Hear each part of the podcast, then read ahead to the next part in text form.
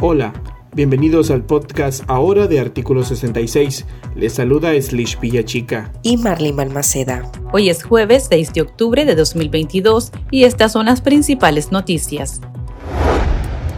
La Asamblea Anual de la Organización de Estados Americanos, OEA, comenzó el miércoles en Lima, Perú, con los ojos puestos en la crisis política y derechos humanos en Nicaragua. Este jueves, el jefe de la diplomacia estadounidense, Anthony Blinken, hizo un llamado a los Estados miembros a que exijan a Venezuela, Cuba y Nicaragua que se respeten los derechos humanos. Además, advirtió que cada vez son más los líderes que emprenden medidas antidemocráticas bajo la falsa justificación que disponen del apoyo popular.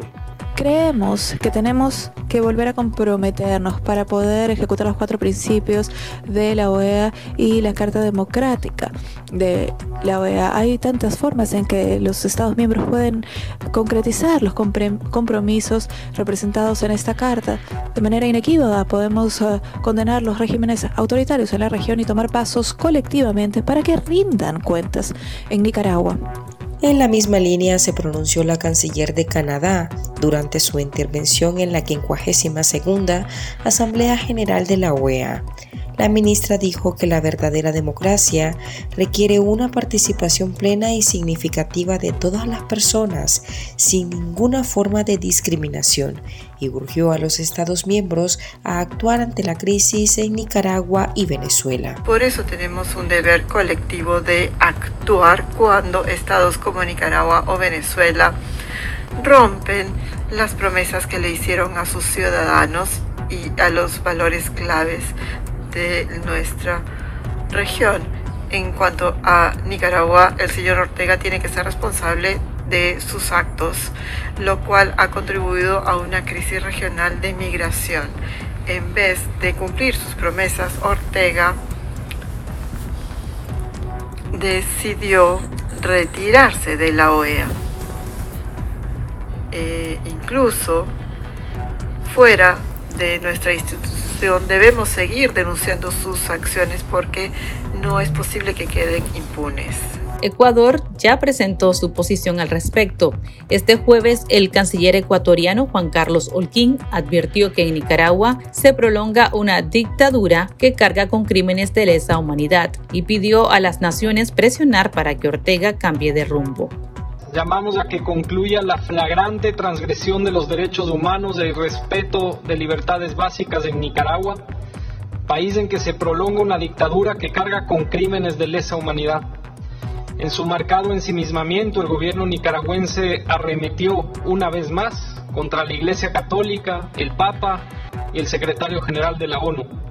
Esto no puede continuar y debemos tomar resoluciones que presionen a esa dictadura que cambie de rumbo y concluya su manifiesta violación a los derechos humanos. También se pronunció el gobierno de Rodrigo Chávez. El canciller costarricense Arnoldo André pidió a las naciones trabajar en conjunto para atender los flujos migratorios, siendo Costa Rica un país que experimenta la creciente llegada de inmigrantes y refugiados derivada del deterioro de las condiciones políticas, sociales y económicas en otros países. A su vez, pidió atender la crisis en Nicaragua. Durante los últimos años, Hemos sido testigos de la persecución, detenciones arbitrarias y encarcelamiento de líderes de oposición, miembros de la Iglesia Católica y órdenes religiosas y jóvenes, entre otros. Observamos la represión contra los medios de prensa y de la sociedad civil, menoscabando el derecho a la libertad de expresión, libertad de asociación y vulnerando los derechos humanos de su gente. Esta situación que se agrava requiere de la atención de nuestra región. Varios expertos ya habían adelantado que la OEA aprobaría un proyecto de resolución que condena la represión de Daniel Ortega. Sin embargo, esta no sería el primero en ser votado. El exdiplomático nicaragüense Manuel Abaunza, quien fungió como embajador de Nicaragua en varios países sudamericanos y que fue ministro representante alterno también en la OEA, manifestó que la OEA se ha convertido en un organismo estéril que únicamente se ha dedicado a producir resoluciones sin ningún algún tipo de resultado para Nicaragua y para otros países, pero lo importante es que todavía se mantiene la denuncia internacional, aunque Ortega se ría de la OEA. Abaunza también aseguró a la plataforma Voces en Libertad que enlaza a más de 30 medios independientes nicaragüenses que existen mecanismos de sanciones que podrían aplicarse contra el régimen el artículo 19 que habla de lo que pueden representar disturbios o eh, cesaciones de los estados de, eh, disturbios al estado de, de democracia y de paz en los diferentes estados de la región. Y concretamente, pues el, artículo 19 se refiere a aquellos estados en donde han habido acciones que vienen a, a interrumpir el orden democrático existente da una serie de recomendaciones las cuales agotó la OEA en su momento, entre las que va la gestión eh, diplomática, la eh, intermediación de, buenos oficios, el envío de misiones especiales para tratar de establecer eh, acuerdos con la, con la, dictadura en este caso.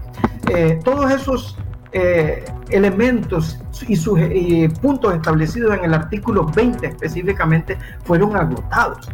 Todo esto eh, llevaba a apuntar que la única eh, opción que quedaba era la aplicación del artículo 21, que antes inclusive de su aplicación convoca o manda a convocar la Asamblea Extraordinaria de la OEA, eh, que pues no es otra cosa que la reunión de cancilleres, y entonces si se ha determinado que en determinado país se ha roto el, orden constitucional y el, el orden democrático, entonces aplicar la sanción que manda el artículo 21, que es la suspensión del Estado que está eh, violando pues, eh, la Carta Democrática Interamericana. La justicia de Argentina abrió una investigación penal al presidente ilegítimo Daniel Ortega, a su esposa y vicepresidenta Rosario Murillo y a otros nueve funcionarios del régimen para determinar si son responsables de delitos de lesa humanidad el federal argentino Ariel Lijo ordenó enviar un exhorto o solicitud a la justicia nicaragüense para que informe si hay causas abiertas sobre ejecuciones extrajudiciales, detenciones ilegales, desaparición forzada de personas o torturas cometidas en Nicaragua. Según medios argentinos, la causa se abrió con base en la denuncia interpuesta por dos abogados y el pedido del fiscal Eduardo Tayano quien considera que la justicia federal de ese país está facultada para investigar. La lista de funcionarios de Ortega que también están bajo investigación son los sancionados Francisco Díaz, jefe de la Policía Nacional y consuegro de Ortega, el jefe del Ejército de Nicaragua, Julio César Avilés, y el asesor privado de Ortega, Néstor Moncada Lau. También se incluyó en la lista al general en retiro Oscar Mojica, quien es ministro de Transporte, así como el presidente de la Asamblea Nacional Gustavo Porras, al director del INS Roberto López, a la sancionada exministra de Salud Sonia Castro, al asesor presidencial en temas de defensa y seguridad Oscar Valladares y al presidente del Banco Central Ovidio Reyes para conocer cuál es el alcance de esta investigación y qué significa que un presidente, en este caso el dictador Ortega, y sus funcionarios sean investigados bajo este delito, consultamos con el abogado Juan Diego Barberena, quien es miembro del Consejo Político de la Unidad Nacional Azul y Blanco conocer sobre los presuntos delitos de crímenes de lesa humanidad que se han cometido en un estado diferente al argentino implica sin duda eh, un hecho eh, sin precedentes, ¿no? Ahora, ¿qué alcance tiene esta investigación? Esta investigación implica de que el Poder Judicial de Nicaragua debe responder al juez argentino sobre si existe causa penal abierta en donde se estén investigando o procesando presuntos delitos relacionados con los crímenes de lesa humanidad que establece el artículo 8 del Estatuto de Roma. Estamos hablando de, desaparición forzada de personas, estamos hablando de tortura, estamos hablando de asesinato, estamos hablando de desplazamiento forzado de personas, estamos hablando de graves privaciones a la libertad eh, ambulatoria y a la libertad física, ¿no? Y ante ese contexto, el Poder Judicial de Nicaragua está obligado a informar si causa abierta en contra de estos eh, funcionarios, ¿no? Más allá de que Nicaragua no haya suscrito el Estatuto de Roma bajo el concepto de justicia y jurisdicción universal. Ahora bien, eh, esto sin duda eh, impacta en el hecho de que Daniel Ortega, siendo presidente de la República, no esté siendo investigado en otro estado por la Comisión de Crímenes de Lesa Humanidad e impacte en virtud de que tendencialmente eso puede abrir a la posibilidad de que haya una circulación internacional en virtud de la investigación y que puedan ser aprehendidos en cualquier otro país que no sea Nicaragua, ¿verdad? Y que eso genere en consecuencia el inicio del procesamiento penal en el Estado argentino. Eh, ahora, bien, los procedimientos son lentos y también probablemente la eh, respuesta del Estado de Nicaragua sea de que no hay causa abierta en contra de estos funcionarios investigados y denunciados. También pueda que su respuesta eh, exprese de que el Estado argentino está violentando la soberanía y la autodeterminación nicaragüense, ¿no? Obviamente estas no son fundamentos suficientes y no son razones legales para que la investigación no se lleve adelante, ¿no? Ya son más de los mismos argumentos que la dictadura ha dicho para pretender evadir su responsabilidad. Sin embargo, eso no es óbice para que no continúe la investigación y para que el juez argentino ¿verdad? no resuelva en virtud de los hechos que se han sido expuestos en la solicitud y en virtud de los informes, por ejemplo, el grupo interdisciplinario de expertos independientes y en virtud también del informe que eh, estará el primer trimestre del año 2023 rendiendo el grupo de expertos del Consejo de Derechos Humanos de Naciones Unidas, ¿verdad?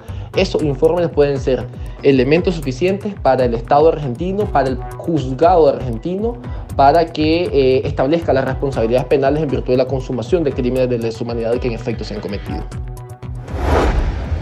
¡El gordo, el gordo! ¡Gordo, ¿para dónde vamos? ¡Al clásico!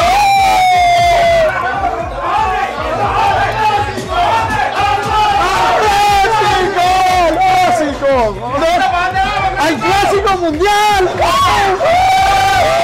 Nicaragua avanza por primera vez al Clásico Mundial de Béisbol 2023. La selección derrotó a Brasil la noche del miércoles en el juego final del clasificatorio de la ciudad de Panamá, logrando de manera histórica alcanzar un lugar en el evento que se realizará en marzo próximo. La labor monticular de Osman Gutiérrez guió a la selección al triunfo de tres carreras por una sobre Brasil para quedarse con el último boleto que repartiría las eliminatorias hacia el clásico. La batería nicaragüense también fue clave con un par de dobletes de Cheslor Cuthbert y Dwight Britton.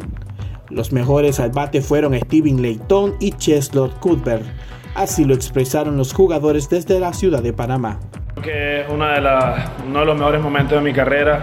Súper agradecido con Dios por darme la salud y la fortaleza para poder hacer el tipo de trabajo que hice hoy.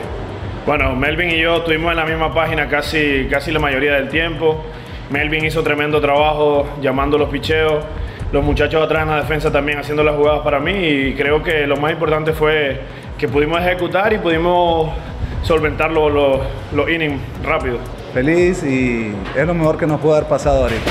Lo único que te puedo decir es increíble lo que pasó y lo que se vive en estos momentos. O sea, son cosas que, que se dan, son cosas para, para nosotros. Eh, sobre todas las cosas, Dios estuvo ahí, nunca perdimos la fe.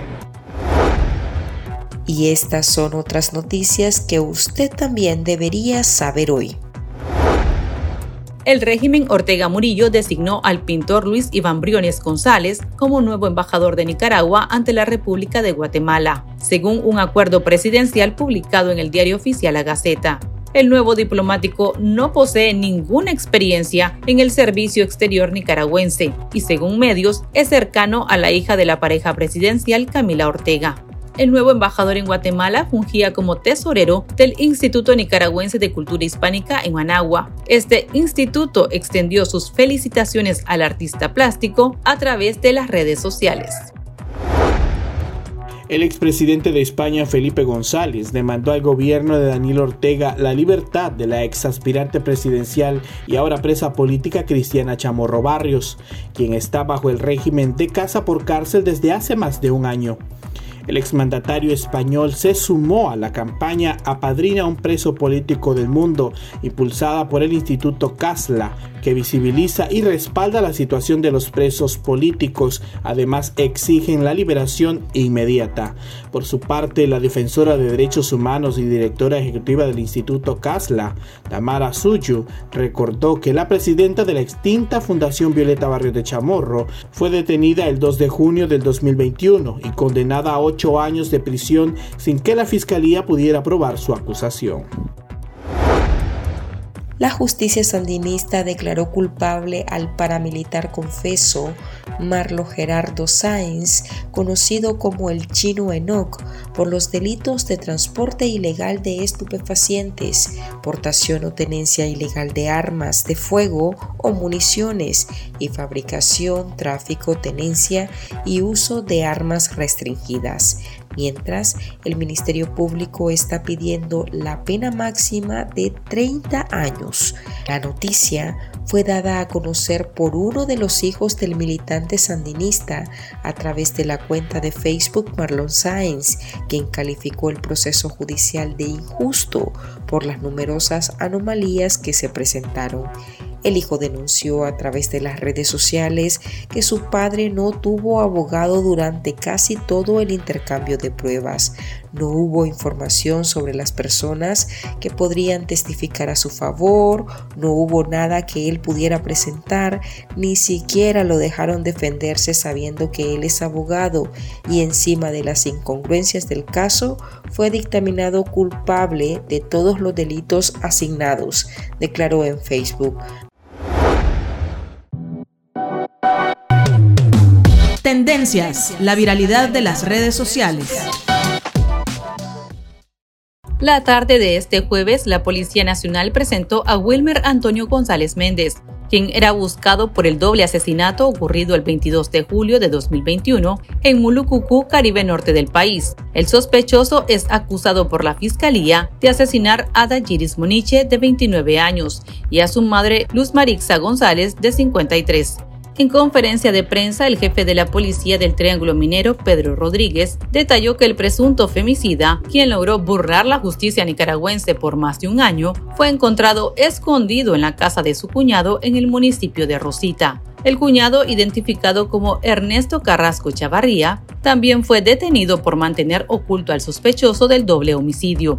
Wilmer González, de 31 años, es acusado por el Ministerio Público por los delitos de asesinato agravado, violación agravada y portación ilegal de armas. Para más noticias puede visitarnos en nuestro sitio web www.articulo66.com. También pueden suscribirse a nuestro podcast y seguirnos en las redes sociales como Artículo 66 y en Twitter Artículo 66 NICA. Hasta la próxima.